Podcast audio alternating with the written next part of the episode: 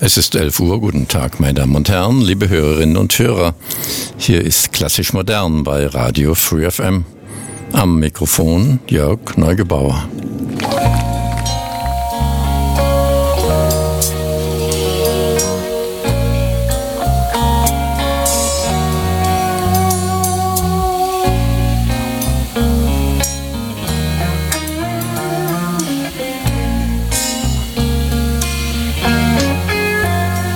Modern, alle 14 Tage, dienstags von 11 bis 12, gibt es Gedichte und Ausschnitte aus Romanen und Erzählungen klassisch moderner Autoren. Dazwischen klassisch moderne Musik, wie eben gehört, von Martin Turner and Friends aus dem Album The Garden Party, a Celebration of Wishbone Ash Music. Und zwar hörten sie den Titel Way of the World. Literarisch beginnen wir mit einem Gedicht von Dorothea Grünzweig.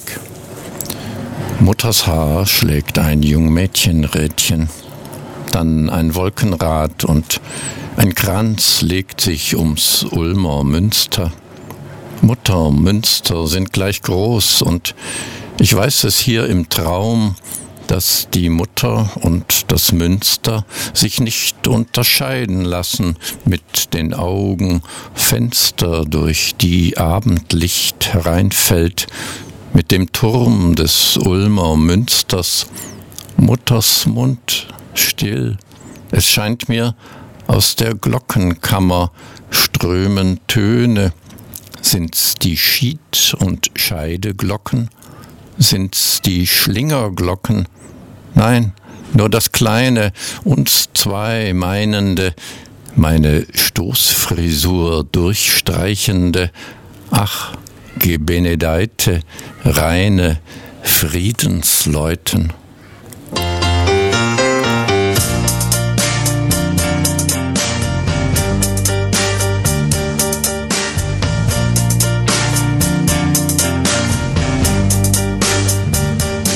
Really Got a Hold on Me, den alten Soul-Klassiker, den bereits die Beatles 1963 gecovert haben, hörten Sie hier in einer Version mit Rod Stewart. Als nächstes folgen nun einige Dreizeiler von Inger Marie Aikio. Von Inger Marie Aikio ist im Hochrot Bielefeld Verlag der Band erscheinen, erschienen Die Sonne leckt Sahne. Im Vorwort heißt es, Frühling, Sommer, Herbst und Winter, vier Jahreszeiten, zumindest für den Durchschnittsmitteleuropäer.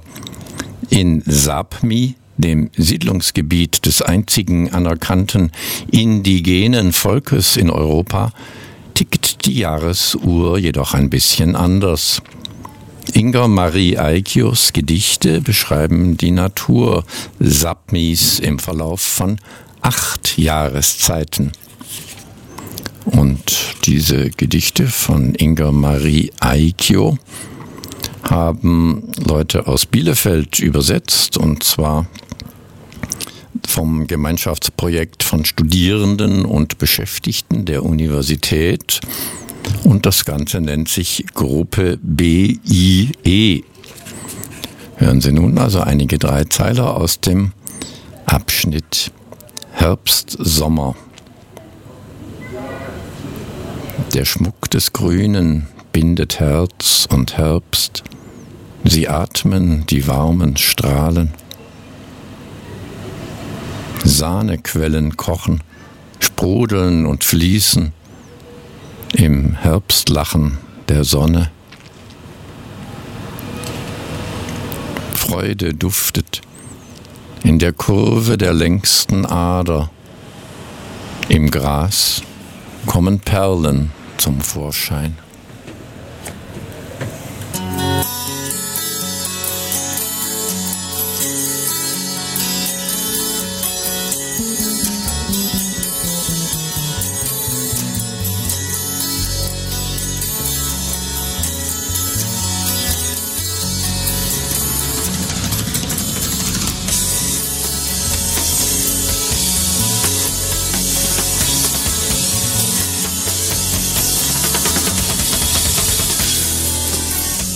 Vor mir liegt nun der Band Manchmal eine Stunde, da bist du von Arno Dahmer mit Erzählungen. Und das, äh, der Titel ist entnommen einem Gedicht, und zwar dem Gedicht Der Geburtstag von Gottfried Benn. Und da heißt es, manchmal eine Stunde, da bist du, der Rest ist das Geschehen. Manchmal die beiden Fluten schlagen hoch zu einem Traum. Hören Sie eine kleine Kostprobe aus der Erzählung Der Fischer. Diese Erzählung ist immer wieder unterbrochen durch Zitate aus dem Märchen von dem Fischer und seiner Frau, der Brüder Grimm. Ein solches Zitat gleich auch am Anfang. Es war einmal ein Fischer und seine Frau, die wohnten zusammen in einem alten Pott dicht an der See, und der Fischer ging alle Tage hin und angelte, und er angelte und angelte.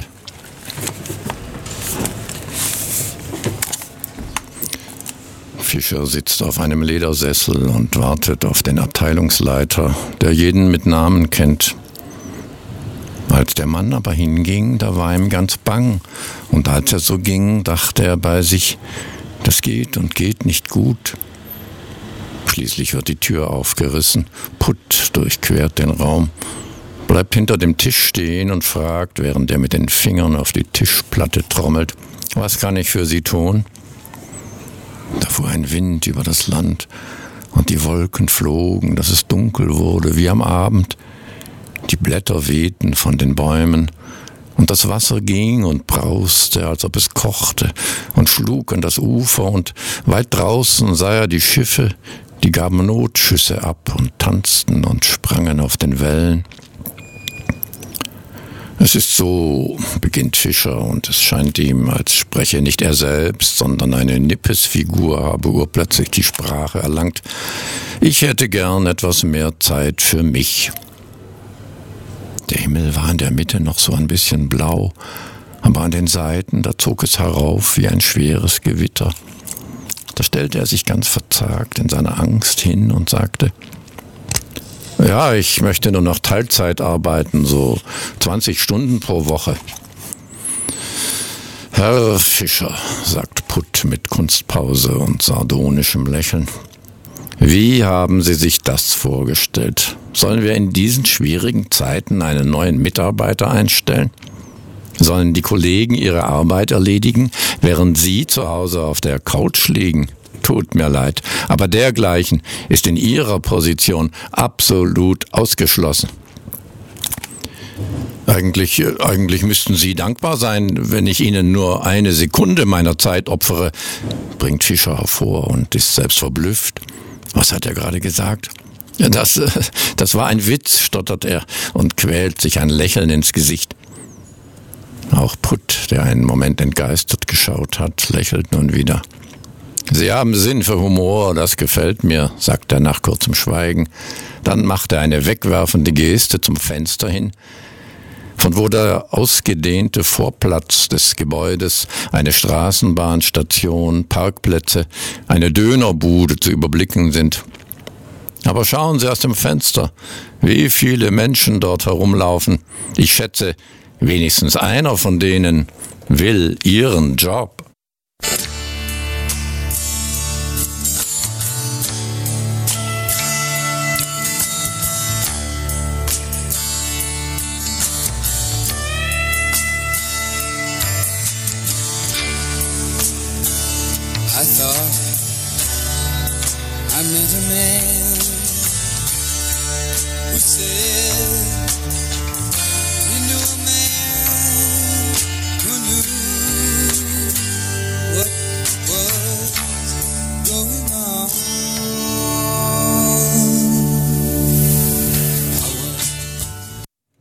Meine Damen und Herren, Sie haben Radio Free FM eingeschaltet und hören die Sendung Klassisch Modern.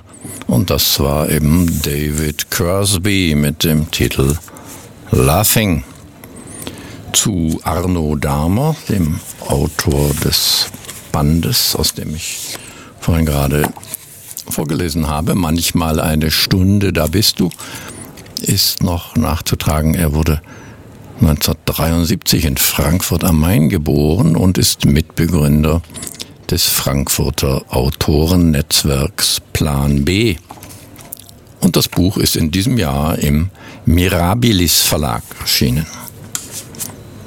Hören Sie nun als nächstes ein Gedicht von Farhad Shovgi.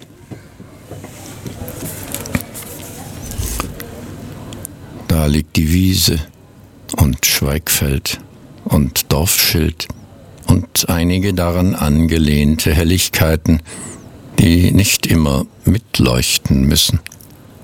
Aber der Zweifel ist jetzt an der Luft, ganz hübsch mit Laubwerk, mit Kühen und Kappen aus Holz.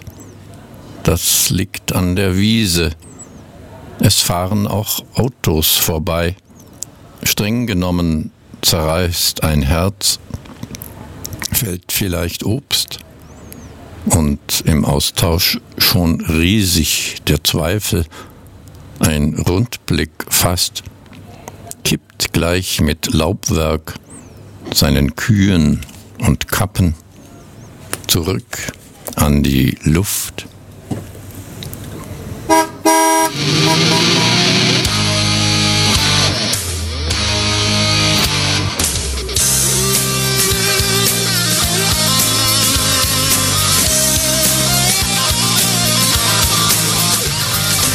Summer in the City. Der unverwüstliche Sommerhit von Love and Spoonful hier in einer Version mit der Gruppe Styx. Hören Sie nun von Victor Hugo einen Ausschnitt aus dem Roman Der Glöckner von Notre Dame. Dieser ist 1831 in Paris erschienen und ich lese aus der im Jahre 1914 erschienenen Übersetzung von Else von Schorn. Quasimodo fühlte nur unbestimmt und unbewusst, dass sich eine Seele in seinem Innern regte. Die Bilder der Außenwelt verschoben sich stark, ehe sie in seine Geisteswelt eindrangen. Sein Gehirn war merkwürdig beschaffen. Alle Gedanken, die es durchkreuzten, kamen verwirrt und verzerrt zum Vorschein. Die Anschauungen, die so entstanden, mussten notwendig verschroben sein. So kam er zu optischen Täuschungen, zu falschen Schlussfolgerungen, zu Vorstellungen, die bald toll, bald einfältig waren. Die erste Folge dieser verhängnisvollen Anlage war sein getrübter Blick die Dinge wirkten nicht unmittelbar auf sein Auge. Die Außenwelt schien ihm viel weiter entfernt als uns. Die zweite Folge war seine Schlechtigkeit. Er war schlecht, weil er verwildert war. Er war verwildert, weil er hässlich war. Seine Natur war ebenso folgerichtig wie die anderer Menschen. Seine ungewöhnliche Kraft förderte seine Schlechtigkeit. Man muss so gerecht sein anzunehmen, dass ihm die Schlechtigkeit nicht angeboren war. Von klein auf hatte er gehört und später hatte er es gesehen, wie die Menschen ihn beschimpften, zurückstießen und verhöhnten. Er kannte das menschliche Wort nur als Spott oder Fluch. Seit er herangewachsen war, fühlte er sich von Hass umgeben. Dieser Hass hatte sich ihm mitgeteilt. Die allgemeine Schlechtigkeit hatte ihn schlecht gemacht. Er hatte die Waffe aufgenommen, mit der ihm seine Wunden geschlagen wurden. Am liebsten hielt er sich von den Menschen fern. Sein Dom genügte ihm. Die steinernen Könige, Bischöfe und Heiligen, die Notre Dame bevölkerten, lachten ihm nicht spöttisch ins Gesicht und hatten nur ruhige, wohlwollende Blicke für ihn. Die anderen Bildsäulen, die Ungeheuer und Dämonen, hassten den armen Quasimodo nicht. Er war ihnen nur allzu ähnlich. Sie spotteten eher der anderen Menschen. Die Heiligen waren seine Freunde und segneten ihn. Die Ungeheuer waren seine Freunde und beschützten ihn. Er pflog lange Unterredungen mit ihnen und kauerte oft stundenlang in einsamem Geplauder vor einer der steinernen Gestalten. Wenn ihn jemand dabei überraschte, so entfloh er wie ein Verliebter, der über einem Ständchen ertappt wird. Der Dom ersetzte ihm nicht nur die menschliche Gesellschaft, er ersetzte ihm die Natur, die ganze Welt. Er, er ersehnte sich keine anderen Blütenbäume als die bunten Fenster, die immer blühten, keinen anderen Schatten als den des steinernen Blattwerks, das sich mit Vögeln beladen um die sächsischen Kapitelle rankte.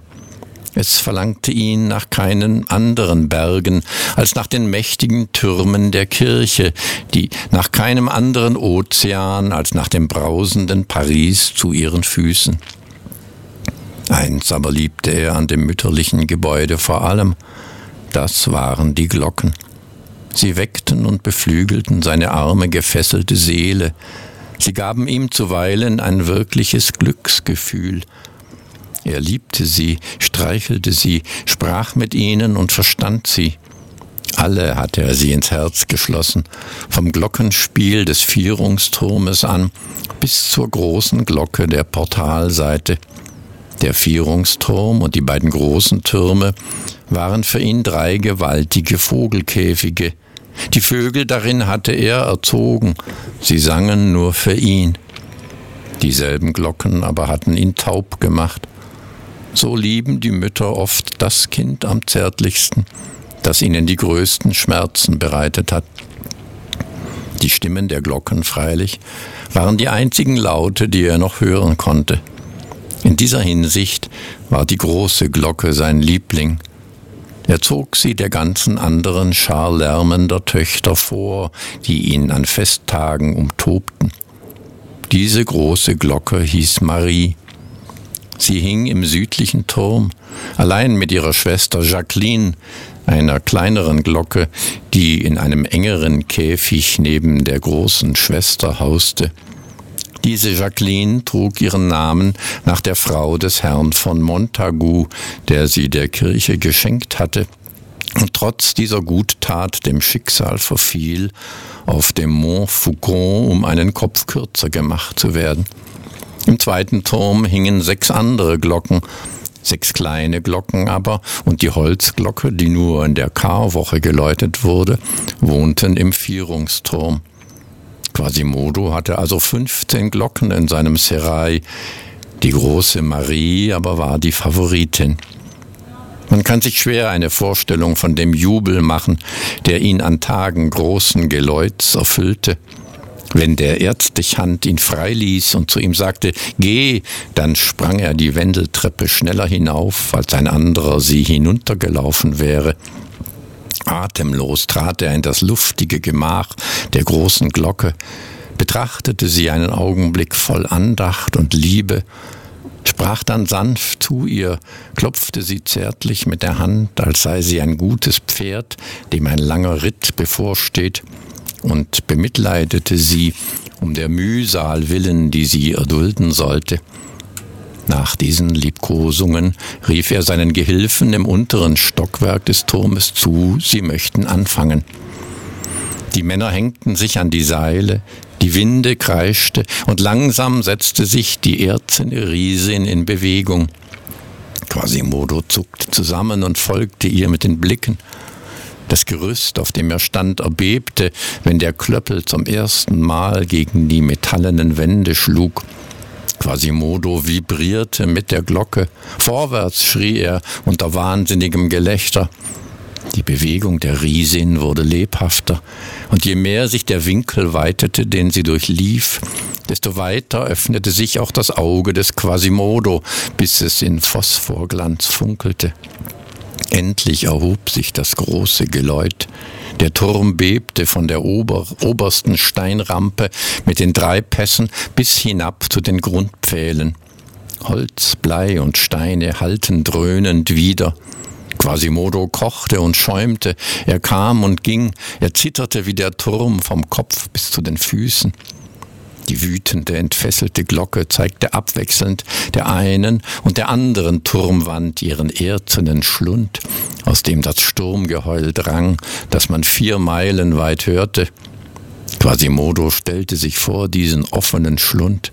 Er kauerte sich zusammen und hob sich wieder, wenn die Glocke zu ihm zurückkam, sog ihren stürmischen Atem ein, sah einmal in die Tiefe hinunter auf den Platz mit seinem Ameisengewimmel und einmal auf die riesige kupferne Zunge, die ihm eine Sekunde um die andere in die Ohren brüllte. Es war das einzige Wort, das zu ihm dringen konnte, der einzige Ton, der seine große Stille durchbrach. Er jubelte ihm entgegen wie ein Vogel, der die Sonne begrüßt. Plötzlich packte ihn die Raserei der Glocke, sein Blick wurde starr, einer Spinne gleich lauerte er der Riesin auf, und wie sie an ihm vorüberschwang, da warf er sich mit seiner ganzen Körperschwere über sie. Er klammerte sich an das erzene Ungetüm, presste es zwischen seinen Knien, spornte es mit seinen Fersen und über dem Abgrund hängend, mitgerissen in furchtbarem Schwunge, verdoppelte er ihn durch den Druck und das Gewicht seines Körpers. Der Turm schwankte, Quasimodo schrie und knirschte mit den Zähnen, seine roten Haare sträubten sich, seine Brust keuchte wie ein Blasebalg am Schmiedefeuer, sein Auge blitzte, die ungeheure Glocke schnaubte unter ihm.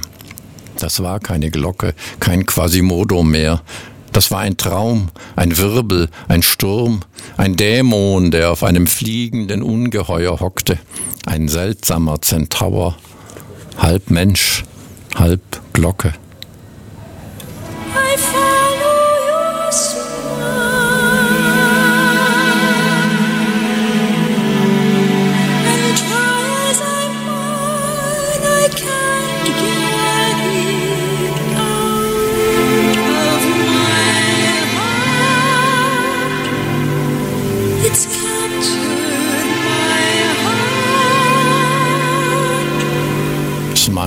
The Beyond hörten Sie mit John McLaughlins Mahavishnu Orchestra, mit Gail Moran als Sängerin und an den Keyboards. Das ganze Album Apokalypse erschien 1974 unter Mitwirkung des London Symphony Orchesters und es wurde produziert vom Produzenten der Beatles, Sir George Martin. Hören Sie nun eine ein Gedicht von Hölderlin, die Ode Lebenslauf.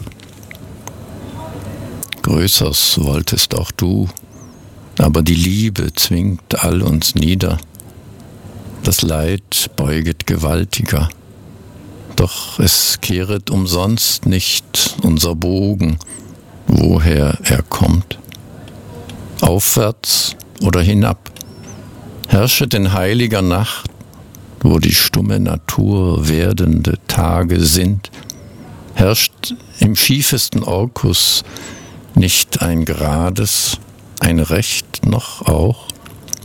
Dies erfuhr ich, denn nie sterblichen Meistern gleich habt ihr himmlischen, ihr alles Erhaltenden, dass ich wüsste, mit Vorsicht mich des ebenen Pfads geführt, alles prüfe der Mensch, sagen die Himmlischen, dass er kräftig genährt danken für alles lern und verstehe die Freiheit aufzubrechen, wohin er will.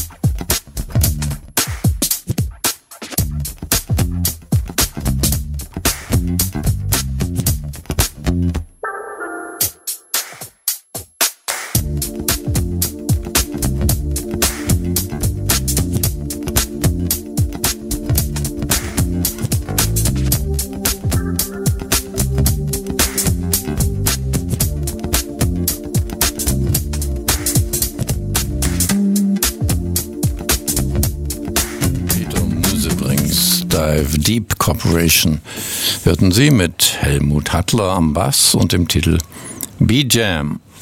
Ja, die Sendung neigt sich ihrem Ende entgegen. Ein kleines Gedicht habe ich noch von mir selbst. Die Einsicht des Fußpflegers. Damit ist es weit her, seit er gelernt hat, die Füße zu unterscheiden nach links und rechts und wo die Nägel und die Warzen sitzen, Wölbungen nicht zu vergessen. Des Fußpflegers Hände arbeiten exakt wie Maschinen.